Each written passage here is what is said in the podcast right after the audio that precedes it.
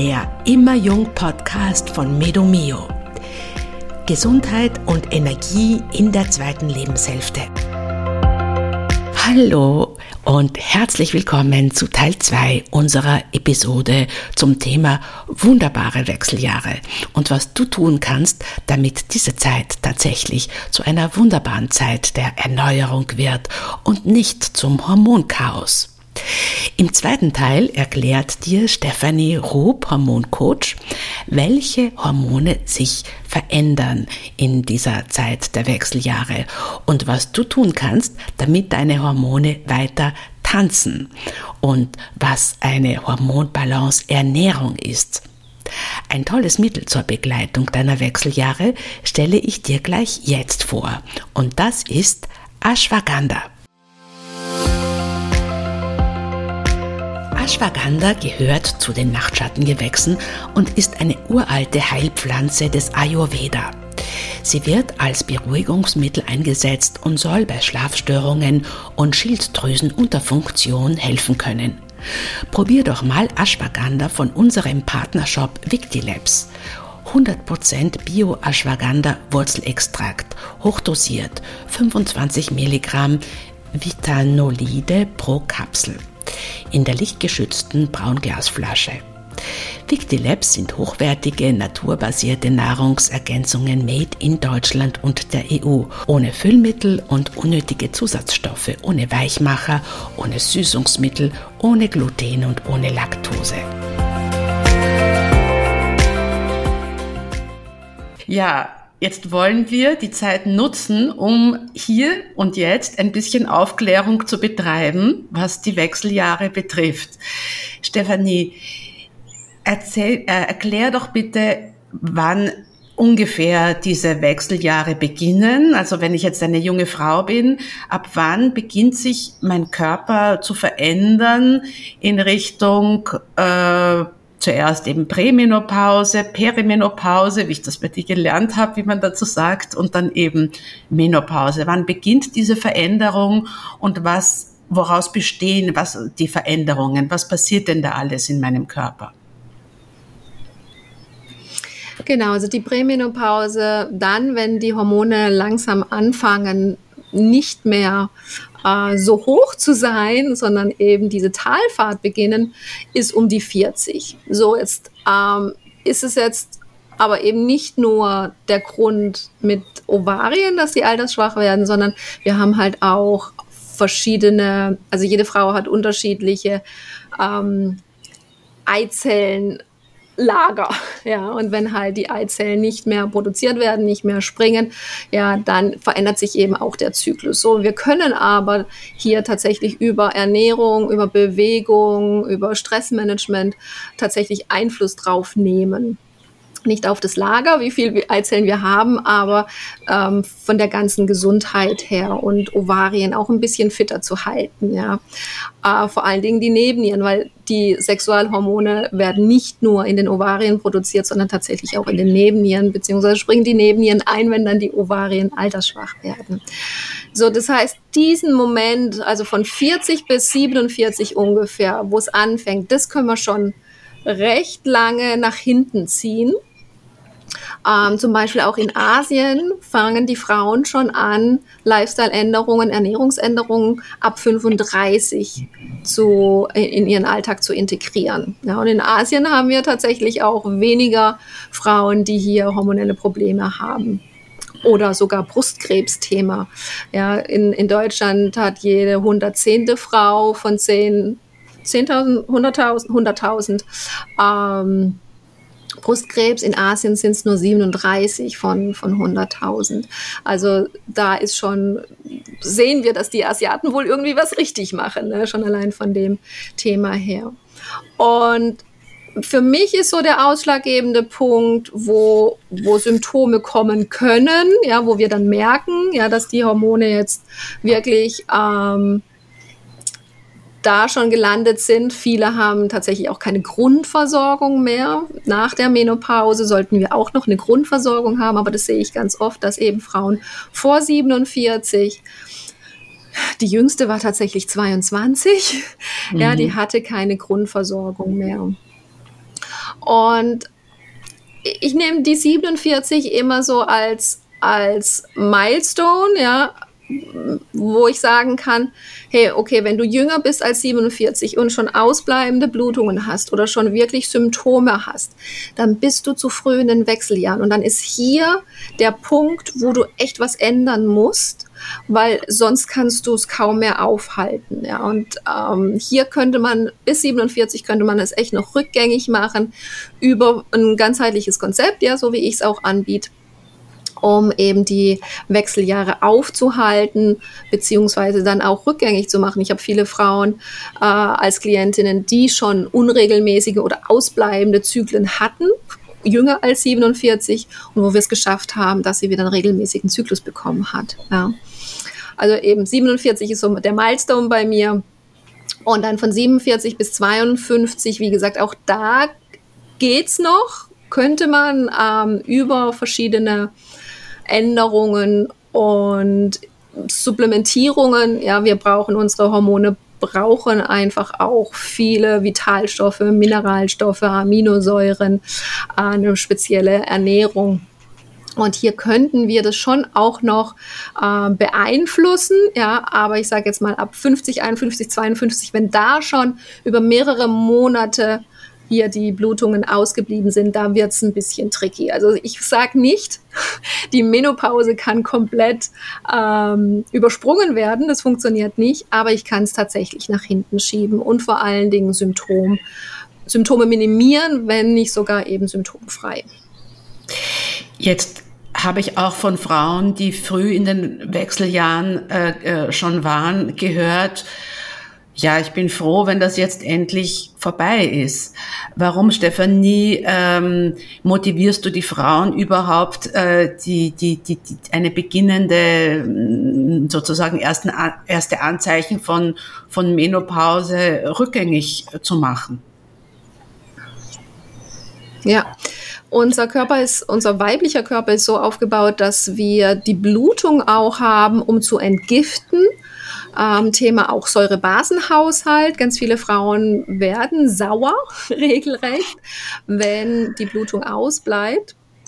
Und deshalb ähm, sage ich, ja, braucht es den Entgiftungsprozess über die Blutung, vor allen Dingen, wenn wir auch sehen, ähm, dass wir zum Teil mit den Östrogenen eben dann Schwierigkeit bekommen über die verschiedenen Abbauwege und es dann eben halt auch Brustkrebsrisiko ergibt. Und deshalb sollten wir die Blutung so lang wie möglich aufrechterhalten als Entgiftungsorgan, weil sonst die Leber recht schnell überlastet wird. Und äh, viele haben auch eben gar nicht auf dem Schirm, wie die Leber hier in unseren Hormonstoffwechsel eingreifen kann, beziehungsweise auch tut und eine wichtige Rolle spielt. Und die Leber als Entgiftungsorgan muss auf jeden Fall auch mit unterstützt werden. Aber ja, Blutung und Leber sind super wichtig und deshalb müssen wir die beiden so lange wie möglich unterstützen und aufrechterhalten, die Funktion. Das heißt, Entgiftung äh, äh, ist einmal äh, wichtig, dass wir also für die Entgiftungsfunktion, dass wir möglichst lange noch äh, menstruieren. Äh, Gibt es noch andere Gründe? Eben Säurebasenhaushalt hatte ich jetzt schon gesagt, dass wir hier ähm, ganz oft sauer werden und es ist ja auch so, dass wir diese, diese Blutung oft als, als Weiblichkeitsaspekt sehen. Und ich weiß von meinen Klientinnen, dass sie sich mental dann in eine andere Phase begeben, sobald diese Blutung aufhört. Und Anfang 40, Mitte 40, ja, sind wir noch nicht bereit für diesen Schritt. Ähm, ich sage mal, in, den, in, den, in die Phase oder über die Brücke zu gehen, in die weise Frau, die jetzt eben ohne Blutung ist. Und das macht ganz viel mental auch mit uns. Äh, Thema Weiblichkeit eben. Und ich habe so, ich mache ganz oft auch Befragungen. Und das ist schon auch ein Thema, was uns Angst macht deshalb ist Wechseljahre ein Schreckensgespenst, weil wir wirklich assoziieren, Blutung weg, Menopause, ja, und dann bin ich nicht mehr weiblich und dann bin ich alt. Und also da braucht es auch ganz viel Aufklärungsarbeit noch und vor allen Dingen, damit wir auch diesen mentalen Support können, äh, den Frauen geben können, damit sie eben nicht so in diese ähm, in dieses mentale Loch auch fallen, wenn die Blutung eben aufhört. Und wenn unsere Hormone länger aktiv sind, weil letztendlich, äh, wenn wir einfach regelmäßig noch einen, einen Eisprung haben oder diese hormonellen Zyklen haben, sind wir ja wahrscheinlich auch noch eben, so wie du das jetzt ein bisschen erklärt hast, jugendlicher, äh, vitaler, vielleicht auch noch sinnlicher, einfach auch durch diese, durch diese aktiveren Hormone. Äh, vielleicht ist auch das Hautbild dann noch anders oder kannst du da etwas sagen darüber? Genau, also gerade die Östrogene, also das Estradiol ist das Haut- und Haarhormon. Ja, und wenn eben die Östrogene oder das Estradiol anfängt zu sinken, dann bekommen wir natürlich eher mal Falten. Und Estriol ist auch dann eines der anderen Östrogene, das Thema für Schleimhaut. Also hier bekommen wir trockene Nase, trockene Augen, trockene Scheide. Und oder auch die Gelenke, ja, die brauchen auch Estriol, äh, damit die geschmeidig hier sind und dann fangen halt auch die Symptome eben schon an, ja. Und es ist hier auf jeden Fall zum Beispiel die, die ähm, die wunderbare Beauty-Industrie nutzt ja auch das Thema schon mit Hyaluron. Ja, Hyaluron ist eigentlich Estriol und die ganz viele Produkte, Augencremes, Cremes, ähm, da ist ja Hyaluron drin, ja, um eben hier gegen die, ähm, die Austrocknung dagegen zu wirken. Und Estradiol ist in ganz vielen tollen Pflanzenstoffen auch drin, wie Granatapfel zum Beispiel. Auch das nutzt die Beauty-Industrie, ja, um eben hier das ähm, Aging, dem Aging entgegenzuwirken. Ja. Du hast gerade ein bisschen begonnen zu schildern, was es alles für körperliche Veränderungen gibt, äh, wenn wir Frauen uns der Menopause nähern. Vielleicht kannst du da noch ein bisschen weiter das beschreiben, wenn eben die Hormone nicht mehr so aktiv sind. Was bewirkt denn das in unserem ganzen Körper, in unserer Stimmung, äh, bei den Knochen? Was, was, welche, welche Veränderungen äh, finden da statt im Körper? Das gibt so viel und es ist eben unterschiedlich. Und ich finde, gerade wenn es ums Thema Hormone geht, ähm, muss man es individuell angucken. Also man kann nicht sagen, dass jede Frau alle Symptome hat oder die gleichen Symptome hat. Und ich finde es auch eben schwierig, hier ähm, ein Schema F praktisch über jede Frau drüber zu stülpen und zu sagen, du nimmst jetzt das, das und das und das und dann geht es dir wieder gut.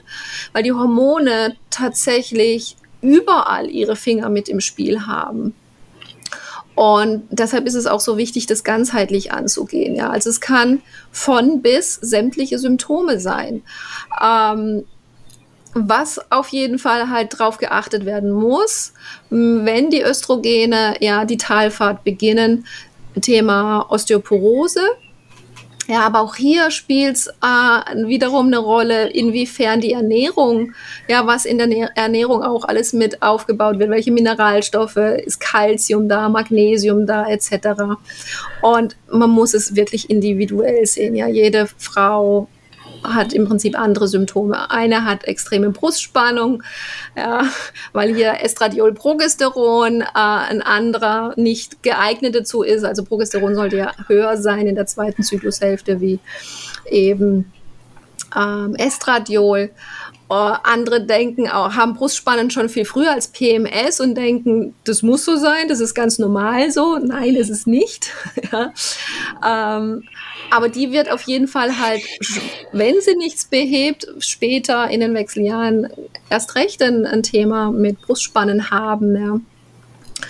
Und manche haben Migräne, manche haben keine Migräne. Auf jeden Fall ist der, der Alterungsprozess wirklich individuell, abhängig vom Hormonstatus, abhängig von der Ernährung, abhängig von ähm, wie ich mich bewege und abhängig vom, vom Stresslevel. Ja, und deshalb kann man das hier ganz schwer auch beantworten, was allgemein passiert. Auf jeden Fall die Hormone, Estradiol als allererstes Progesteron fährt langsam in den Keller, weil die Eisprünge eben nicht mehr da sind und dann eben auch ähm, die Östrogene. Es bewirkt jedenfalls, also Ich habe jetzt gar nicht nur so gemeint, die, die Beschwerden, die auftauchen können, sondern was sich einfach durch die Veränderung der Hormone ganz, auch, auch ganz natürlich in unserem Körper ändert. Ne? Das habe ich eigentlich auch so gemeint. Ähm, aber und die Beschwerden, die du jetzt angesprochen hast, die sind ja ganz, ganz vielfältig, nicht? Da kann ja eben, da hört man von Stimmungsschwankungen über Panikattacken, über, über, über eben die berühmten Hitzewallungen und, und andere Schlafstörungen und, und Gelenksbeschwerden. Das ja. ist dann eben ja sehr, sehr vielfältig und, und individuell. Ja, ja, ja absolut. Ähm, jetzt hast du begonnen zu erklären, dass diese Beschwerden eben nicht schicksalshaft vom Himmel fallen und von uns hingenommen werden müssen, weil es nun mal so ist, sondern du hast so ein bisschen angedeutet, es hat auch mit dem Lebensstil zu tun oder du hast ja auch dein eigenes Beispiel angeführt, wo du sogar durch eine Veränderung deines Lebens äh, die Wechseljahre äh, oder die, die, die schon fast eingetretene Menopause rückgängig machen konntest. Also, das heißt, wir haben es ein Stück weit in der Hand. Wir können steuern, wie es uns in den Wechseljahren geht. Stefanie, wie können wir das steuern? da gibt's, ähm, ich glaube, der erste Schritt ist definitiv mal zu gucken, wie der Stand der Hormone ist, eben über einen Speicheltest. Ja, das kann jede Frau selber tun. Ähm, und dann hat man die Ergebnisse im Prinzip da und dann sieht man ja auch, wie der momentanige Status ist. Und da fallen tatsächlich sehr viele Frauen rückwärts aus der Tür wieder raus, sozusagen, wenn sie das zum ersten Mal sehen. Aber es ist ja gut, weil jetzt hat man einen Status und weiß, was man machen kann. Und ich habe, wie gesagt, in meinem Konzept einige Alternativen zur bioidentischen Hormoncreme und habe bisher, ja, gerade das Thema Progesteron sehe ich, ist das Hauptthema, dass Progesteron eben im Keller ist. Und auch so weit, dass es keine Grundversorgung mehr hat. Ja. Und ich habe hier einfach einige Mechanismen und Geheimtipps und habe äh, eigentlich bisher bei allen Klientinnen das Progesteron wieder auf ein gutes Maß gebracht. Vor allen Dingen, dass sich die Frauen eben wieder wohlfühlen und keine Symptome haben. Und äh, dazu gehört einfach Ernährung. Und ich höre so oft den Spruch, aber ich ernähre mich doch gesund, ja, warum klappt es nicht mit den Hormonen? Weil es nicht, nicht unbedingt, also eine gesunde Ernährung ist natürlich wichtig, ja, viel Obst, Gemüse. Aber es gibt eben eine spezielle Hormon-Balance-Ernährung, äh, wo man auch ähm, die zwei Zyklusphasen ein bisschen besser unterstützen kann. Und ähm, ich arbeite ganz viel mit Aromaölen, auch die Pflanzenstoffe, ja, die Essenzen, die wirken innerhalb von Sekunden. Ich habe auch jetzt hier meine Essenzen im Diffuser drin. Ich arbeite mit pflanzlichen Mitteln, wie gesagt, ja, über Pflanzen und Lebensmittel. Ich hatte vorher Granatapfel schon erwähnt. Und ähm, genauso aber auch jetzt, ich bin ja auf die liebe Monika Titel hier gekommen, Heilpraktikerin, die sich sehr mit Spagyrik auskennt, ja, und sie hat mich an die Spagyrik ein bisschen ran ge. Auch hier Pflanzenstoffe, ja, die, die wirken können. Oder auch Gemomazerate, ja, die Knospen. Also die Natur gibt uns so viel, was wir hier tatsächlich nutzen können selber nutzen können. Ja, also ich habe ein Hilfe zur Selbsthilfeprogramm im Prinzip in meinem Hope-Kurs auch, dann einen ganzen Werkzeugkoffer, was die Frauen lernen können und vor allen Dingen über all die Jahre hinweg dann nutzen können, weil wie gesagt, es ist ein Auf und Ab und dann kommt mal da wieder ein Symptom und, und hier mal wieder was. Und mit diesem Werkzeugkoffer, mit dem Hope eben, haben sie alles an der Hand, ähm, alles aus der natürlichen ähm, auf dem silbernen Tablett, was uns die Natur im Prinzip gibt, ja, was sie hier nutzen können und anwenden können und ganz easy in den Alltag integrieren können, je nach, je nach Bedarf.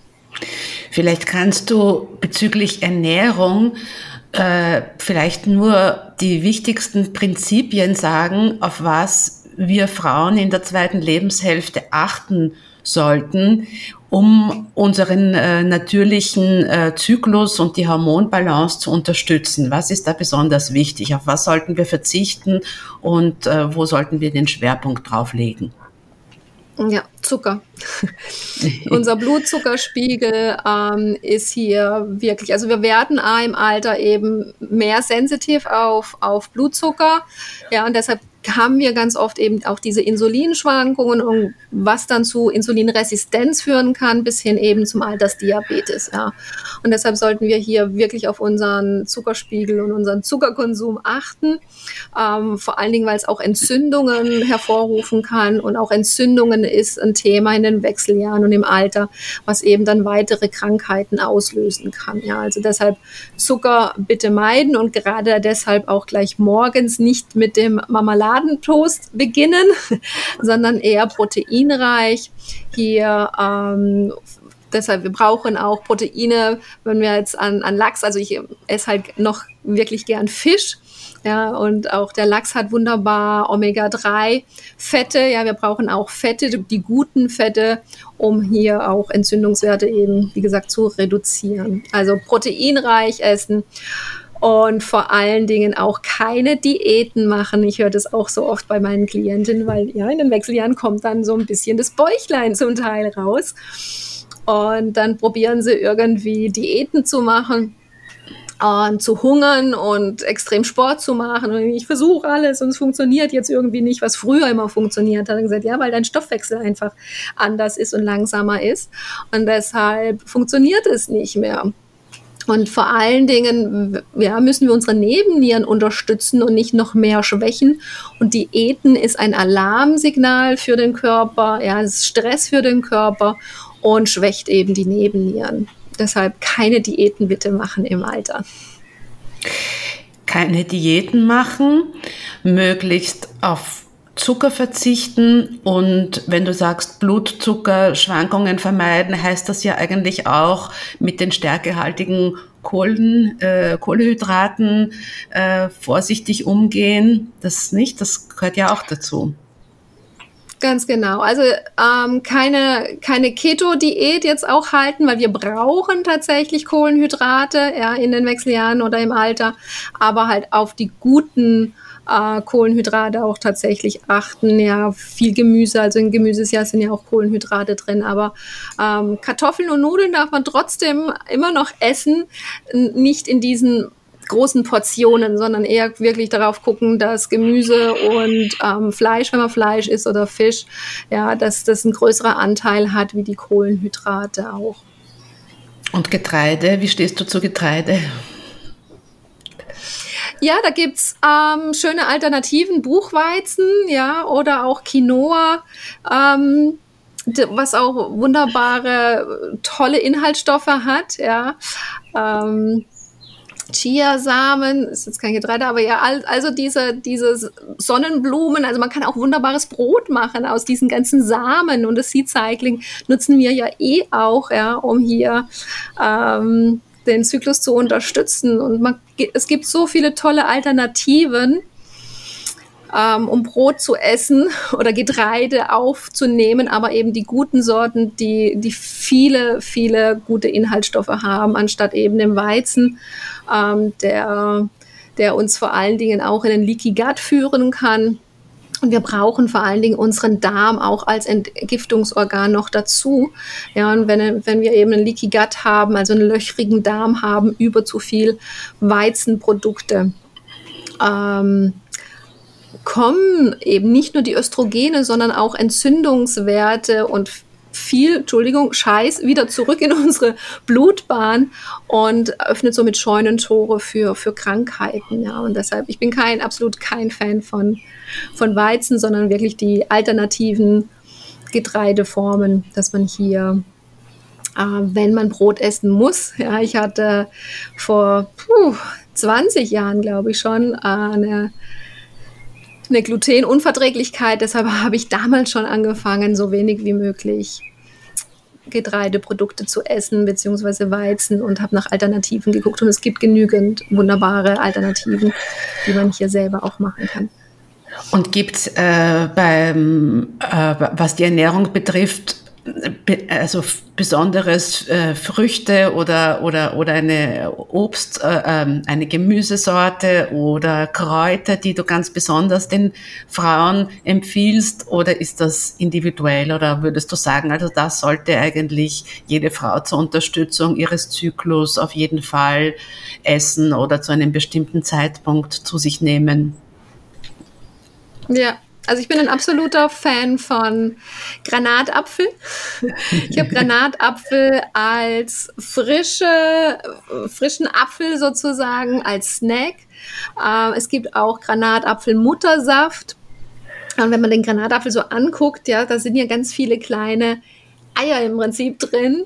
Ja, und äh, gleicht auch so ein bisschen, finde ich. Also ich finde, Granatapfel ist so wirklich das Sinnbild der, der Weiblichkeit irgendwie und äh, hilft eben nicht nur Estradiol, Estriol zu erhöhen, sondern eben auch so viele tolle Inhaltsstoffe. Äh, es ist das Anti-Aging Produkt an Obst, sage ich jetzt mal, was wir ta tatsächlich uns zuführen können. Und auch hier wieder die Beauty-Industrie, ja, die macht ganz viel Granatapfelprodukte. Auch ich habe Granatapfel, Bodylotion und Shampoo und was weiß ich, alles Mögliche. Äh, Öl, auch Granatapfelkernöl, ja, kann man sich auch wunderbar auf die Haut ähm, eincremen und die damit pflegen. Also Granatapfel ist, glaube ich, der das Obst schlechthin, äh, um hier wirklich äh, uns was Gutes zu tun, auch hormonell. Und mit diesem tollen Tipp gehen wir in die dritte Folge, wo es um bioidente Hormone, warum Stefanie diese nicht empfiehlt, geht und die Wichtigkeit der Entstressung für deine Hormonbalance. Bleib dran!